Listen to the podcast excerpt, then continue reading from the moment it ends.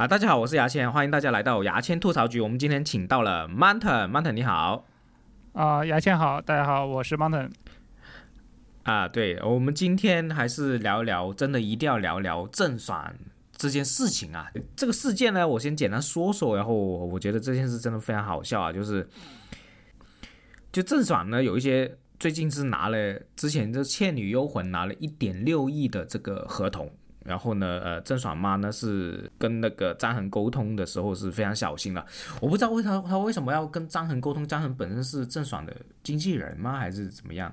为什么一一一直要跟他说这个事情呢？你你你有了解吗？哦，我知道，因为那个时候，呃，因为郑爽事实上是没有经纪人的，他是个家庭作坊。嗯，他一开始的时候，嗯，他也是有正规的工资，但是后来合约满了之后。他就觉觉得想多赚一点嘛，他所有的服化道，包括是一些经济，全部都是他的家庭负责，相当于是他自己变成他的经纪公司。哦，所以张恒也是负，可能是负责财务这一块，所以诶，郑爽妈才会跟他聊吧，应该是。就反正就是也也不是这样，就是一开始是他完全是，呃，就是他和他爸他妈三个人就三位一体在处理郑爽的事务。后来，嗯，张恒这个人，张恒这个人也是圈子里的人，在拍摄那个综艺的时候认识，认识了之后呢，反正就是两个人就是谈恋爱之后呢，自然而然的就，嗯，张恒也融入了他的公司，相当于是负责了一部分，或者说是。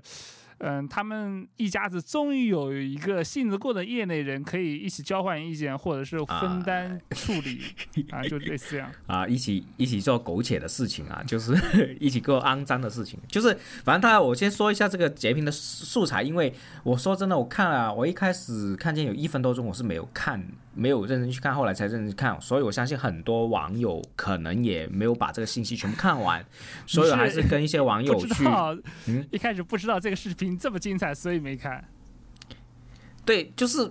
因为他截屏聊天记录没什么好看的嘛，但是我我相信很多网友应该也是可能只言片语知道，所以我还是要理顺一下这个资信息，先跟到告大家说究竟发生了什么鬼事情，然后我们再进行吐槽啊。就他有一个细节是郑爽妈呢就用语音啊，就语音去聊天说。他语音聊就说，我们尽量不用文字，我们打电话沟通啊，跟记住跟爽聊的一些事情要万分小心，敏感的词不要不能说，切记切记一定要用语音去电话沟通。那他沟通这个事情基本上是钱的问题了，就比如说啊接合同啊 那些事情啊，然后呢，然后张恒就很乖乖的，嗯，好好，没问题没问题，然后就接出来了。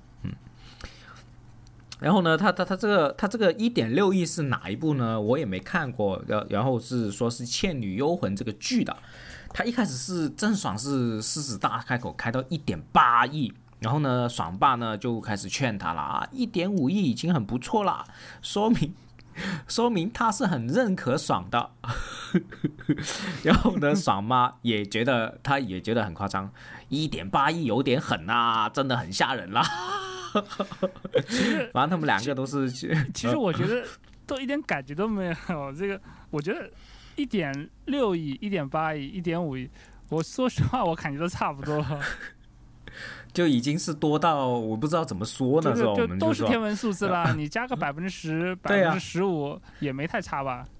就是他，我接回来，就是说他那个呃爽妈就觉得一点八亿有点狠，然后呃曼腾就觉得啊一点八亿都已经是天文数字，我们也感受不了，所以我就说一下感受啊，就是他后面他这个聊天记录后面是有提的，就是有个七千五百万的账给了百分之九十五，哎已经去了，然后还有百分之五是没到账。然后呢，那个爽妈就说啊，他这个百分之五可能想赖掉。那我就心想啊，百分之五赖掉也没什么关系啊，也不是很多钱啊。后来他说，嗯，有三百七十五万啊，他们想赖掉啊，我就疯了，你知道吗？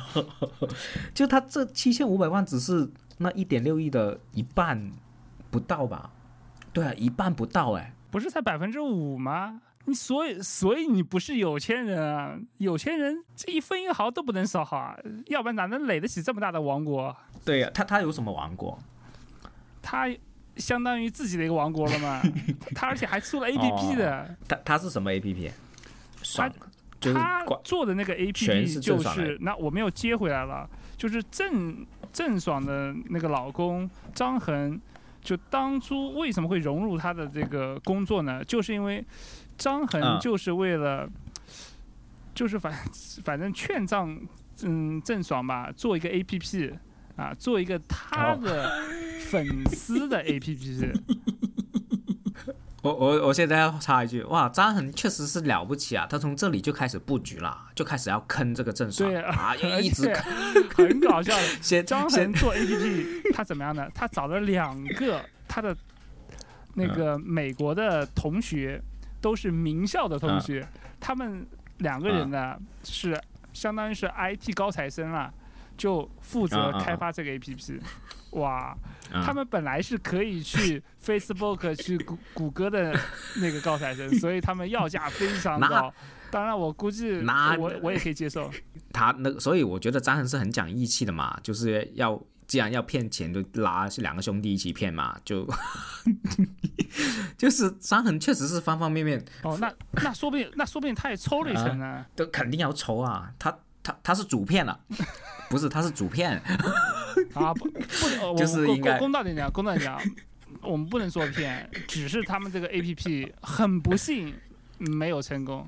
哎，我觉得郑爽就我现在说一下这个郑爽有个奇怪的现象，就是这个事件后面后面很多很多文章也有讲嘛，郑爽是为了一点点钱就很很在意的人啊。我先举个例子，然后我们再拉回来再讲。我先说几个事件啊，诶，比如说郑爽会伪造机票，然后骗取那些甲方或者说呃叫什么节目组去报销嘛，那他肯定头等舱啊，那就很很多钱啊，几万块钱嘛。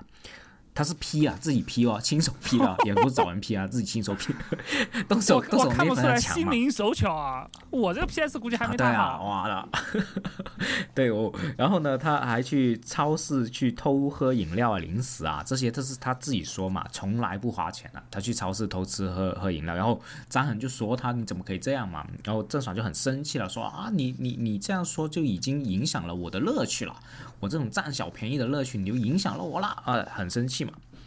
然后还有一件事情就是他养了一条狗，那他也狗病了，那他不想，他就直接想把狗丢掉了。然后张恒问为什么，就看见了问为什么，他说哎，去治这个狗要狗要两千多块钱，那我还不如买只狗，那不用治嘛，就更省钱。然后张恒说那不用了，我我去帮你搞定嘛。然后郑爽就很开心啊，不用用我的钱了，耶耶耶，这样，是是是这种状态哦，就是已经。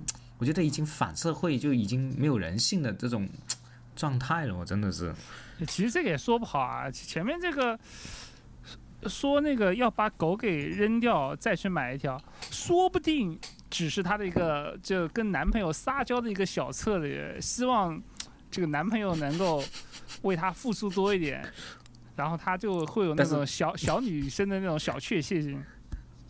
但但有钱的是他、啊，他一点多亿，不这个跟有钱没钱不一样，只是小弟这个女生希望得到这种关爱，哪怕是个亿万富哦婆，是吧？男朋友那个也不是什么一个笔记本，他应该也会开心吧？那我说的是不用电的那种哦笔记本。哦哦，然后呢，还有一些啊，郑爽很很离谱啊，郑爽是很热衷于在闲鱼卖东西，就是我们那种二手闲鱼啊，淘宝那个嘛。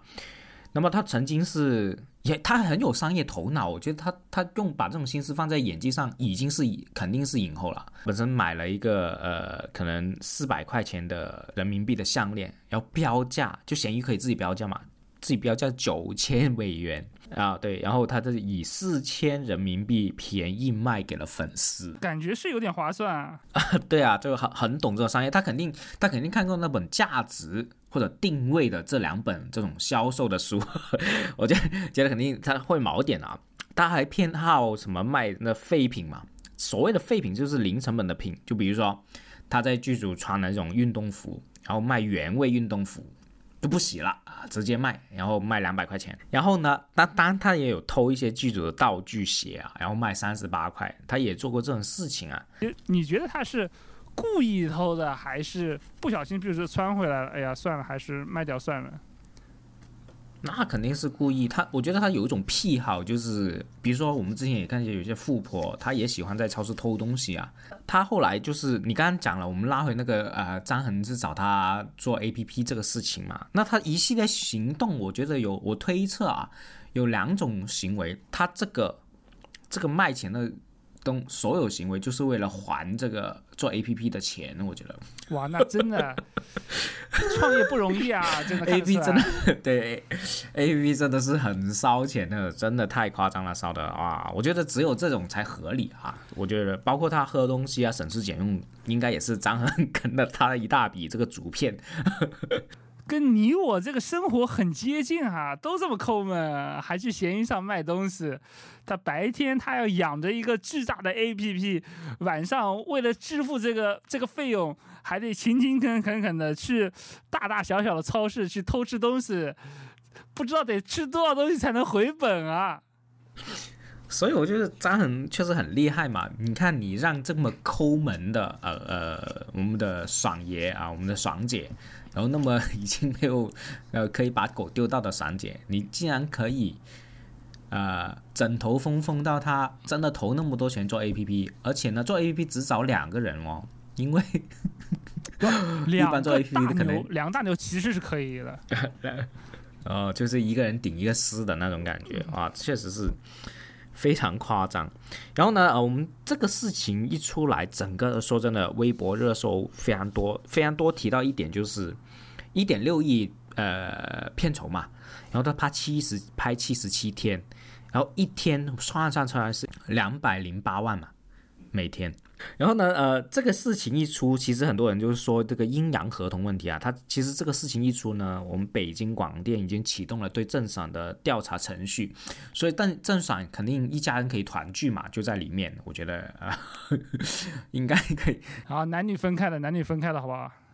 啊，那那他起码可以跟妈妈在一起嘛，这个这也是一种福报了，我觉得。啊，那么。那么我觉得，就是我我说，所以说我还是有点担心哦。我跟 Manton 录一这集，我就跟 Manton 说，确实我们怕录完真的剪完发出来，郑爽已经在里面了，那我们就没有去讲到这一点，我觉得很可惜，是不是？所以我还是建议跟 Manton 一直讲另外一个版本，就讲郑爽已经进去了这个版本，我们要不聊一聊吧？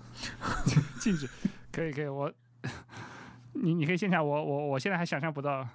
就是这个事情推出来之后，这新华社有三句点评郑爽啊。新华社也是我们的国媒嘛，啊，他讲的话还是很有分量嘛，也是我们这边，呃，政府机构去希望，对，就是不要偷税漏税嘛。喂，你偷税漏税就是影响到我们国民的生活，因为我们每个人都在交税，包括我啊。喂，我真的是演出一次要交百分之二十的。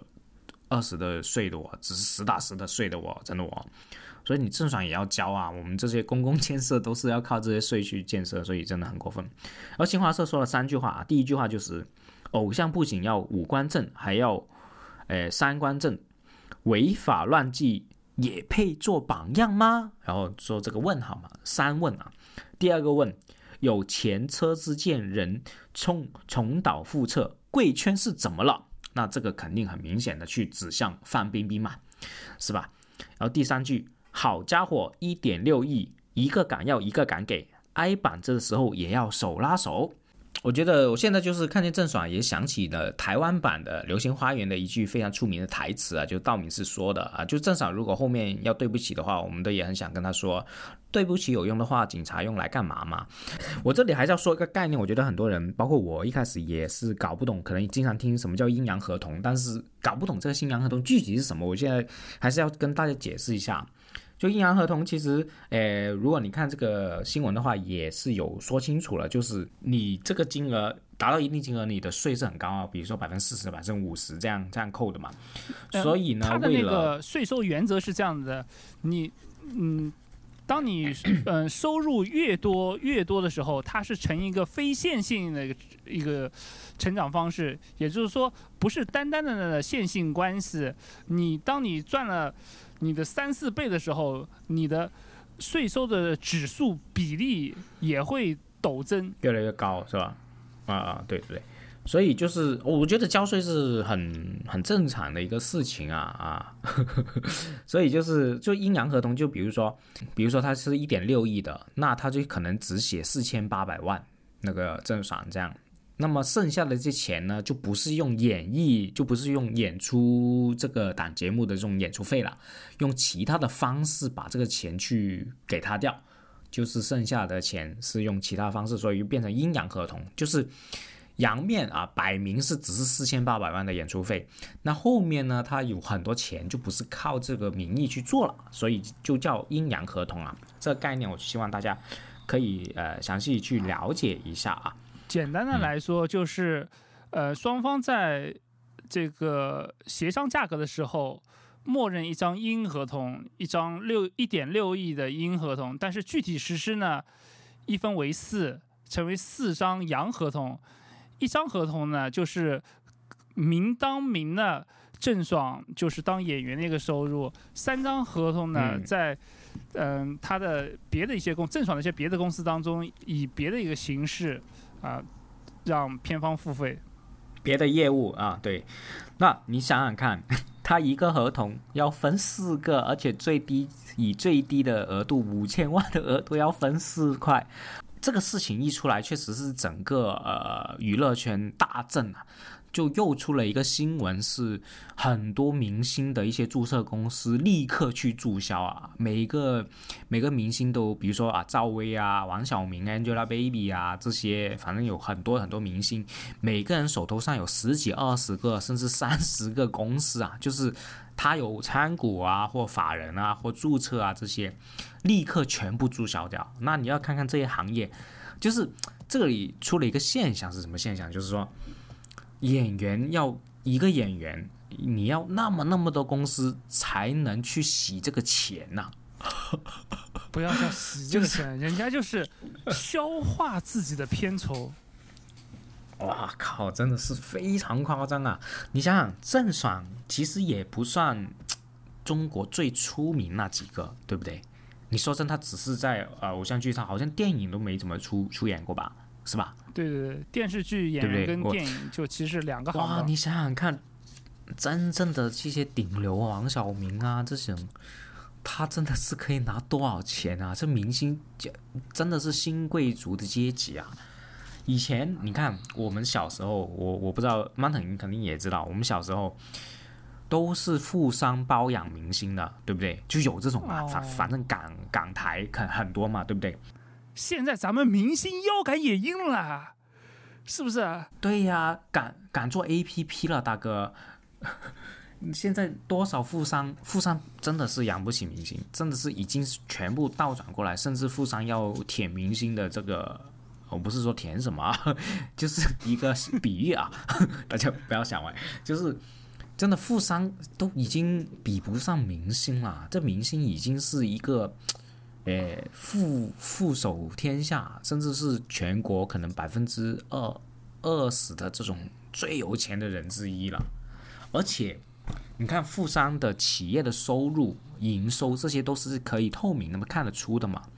明星是看不出的嘛？我们刚刚讲了有很多阴阳合同，所以他很大量的收入是不知道的，对不对？对，因为我们是看不出的，因为只有上市公司才需要披露自己的财务状况。你只要不上市，你你这个就财务状况就其实就没人知道了，就只有国家的税务才能知道你那些公司专门给他的账本。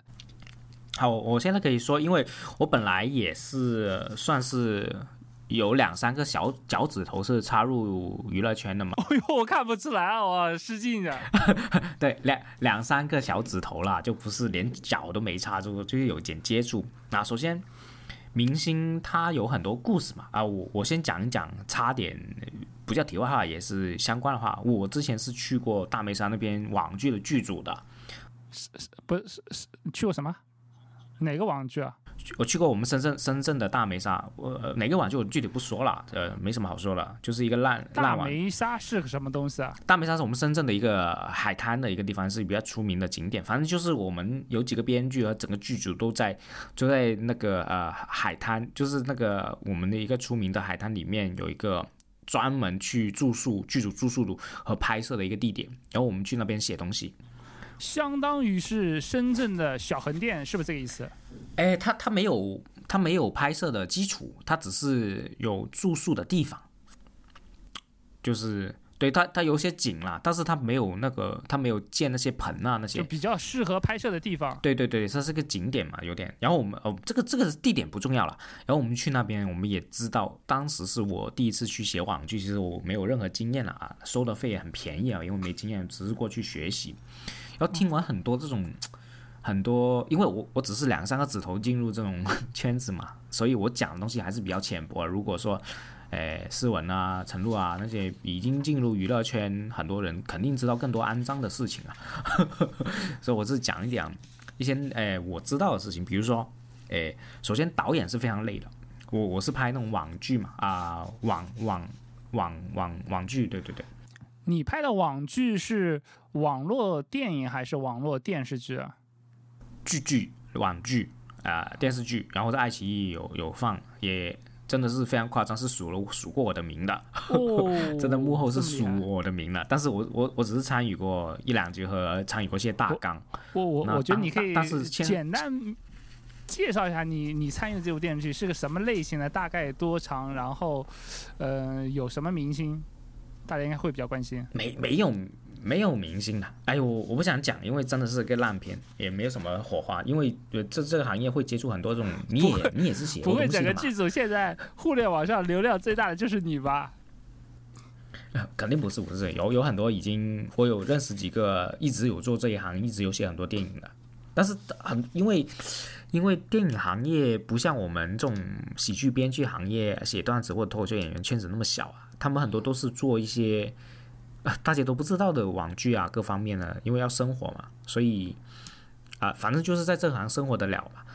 然后我就还是说嘛，首先导演呢是很难潜规则人的，这反正在拍摄期间是基本上潜规则不了人，因为太累了，真的是每天工作最多就是导演，因为导演要什么都要管。啊、一般可以潜规则的人，我我只是听来的啊，大家可以当故事听啊，就不要那怎么。副导演和选角导演是最有机会去做这些事情，因为选角不单只是选男女主角啊，你可以选很多很多配角啊，这些配角这些基本上你甚至不需要能力，就你那个男人女人你是不需要能力，你只要过来都可以做的嘛。就应该说你你明白我意思？选角导演就负责 casting 选角，他是对应该是整个就是演员面试的第一关，或者是第一道围墙。所以就对如果你连他都没有要过，要你要基本上是一点希望都没有了。见对你要见你见不到导演的，就是如果你不过他这一关，你是见不到导演的。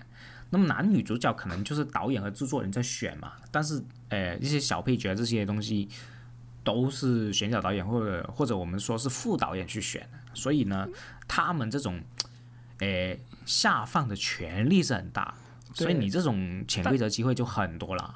对，大家可能很很很多朋友或者观众朋友可能不太知道副导演这个职务，他们可能会觉得副导演也是跟导演差不多，但是副导演其实是完全不需要参与拍摄的。对，副导演呃，最大的也也要拍，也要拍。要拍吗？那你你不懂，你不要讲嘛。OK，OK，你为什么要讲啊？为什么？你你又没接触过，你你不要讲。我知道因为大部分副导演就也也也也有参演派的，或者说你这个职务名称讲，但是副大部分一般副导演一般副导演不是只有一个的，他不是只有一个的，他可能有三四个、四五个，然后每个都有自己的功能。那有些选角导演就是副导演啊，也有些副导演是呃参与很多，反正就是副导演是呃更像于执行方，然后导演呢主要是创作的领头人，创作的老大。就他，他主要是说啊，指挥你怎么怎么做怎么做，但是他会出自己的很多创意，所以导演是非常耗脑的一个工作，也是非常耗体力的工作。然后说回来嘛，我就说，诶，副导演选角，那你就可以做很多潜规则的东西。然后呢，那有些时候呢，也不叫潜规则。实实话，为什么呢？因为有时候，比如说我我去那个剧组里面，我住了差不多两三周、四五周这样，基本上是没休息的嘛。那你在那边也没事情做嘛？有时候，特别是演员，我们写写写东西，我们当时还要写，还很忙。但是演员是没事情的嘛？不是什么叫做没休息啊？就是晚上也没时间睡觉吗？嗯，有有时间睡觉，但是没有周六日这种概念嘛。所谓的没休息，就是他他那一个月就是你你要工作嘛，每天都要工作，他是没有周六日这种休息日的。OK，相当于是九九六是吧？每天九九六。啊，时间就不定了，就反正就是你要有东西中，但是演员是没事做，因为演员还没到拍摄嘛，是不是？他长时间没事做，那他可以干嘛？他很无聊的嘛，他不能打磨打磨演技吗？那就演就不会在这个网剧里面了。所以他们很无聊的话，就可能会有时候会互相串门。我这些都是听回来的啊，我这听回来哦，你们可以当故事听，也不用当真。所以他们很无聊就会敲门嘛，啊、敲任何可能敲很多人的门，啊、不一定是演员演员之间，演员工作人员之间，演员跟制作方之间可能都有，或者说呃，反正就是实际上在呃，因为每个工种的任务不一样。很多时候不是整个剧组都忙的，那不忙的时候确实是很无聊，整天都没事做，所以它会发生很多这种事情。那这种事情有很多都是你情我愿，甚至没有什么权利的，呃，原因在的。就有时候副导演可能真的是不一定真的告诉你，你你跟我在一起，或者说你跟我上床，我就可以给你东西，他可能是不说的，他不需要说，或者说他们两个不是这种关系，他只是一个无聊互相去。交往的一个关系，就是这些是我呃知道的一些 呃小故事啊，就是我两三个小指头在这个娱乐圈的一些小故事了。真的有这么无聊吗？就随便敲敲到哦，副导演你好，你好，把敲到你这里，他说哦你是编剧是吧？不好意思，不好意思，不好意思，你继续努力，加油。没有没有，就是可能微信会聊啊。我我意思是，呃，其实剧组会有大量的无聊时间，特别是演员，因为演员甚至演员在现场拍摄也是等很久了，可能等十几个小时，他只是拍那一小时的东西，所以他很多时候是很无聊的。那他就会产生很多这种，为什么我们整天说娱乐圈乱？娱乐圈乱是因为真的有时候太无聊了。你不乱不行啊，无聊不乱也消磨不了时间，你不可能。真的花时间去看书嘛？这是很幼稚的嘛？看书谁去做娱乐圈嘛？啊、我又偏见了，我又偏见了。所以就是要要跟大家分享一个事情啊，我觉得，因为有时候新闻这个东西，我们讲了，我们还是掺点自己见闻啊，多聊一点，我觉得还是挺好。所以郑爽这个事情基本上是聊到这里呗。对你还有什么？你要不总结一下，收个尾啊？希望大家还是能够。依法纳税。好，我们今天就跟三曼腾哥聊到这里啊，我们感谢曼腾哥啊，那让曼腾哥跟大家说声拜拜吧。好，谢谢大家，再见，我是曼腾。嗯，拜拜。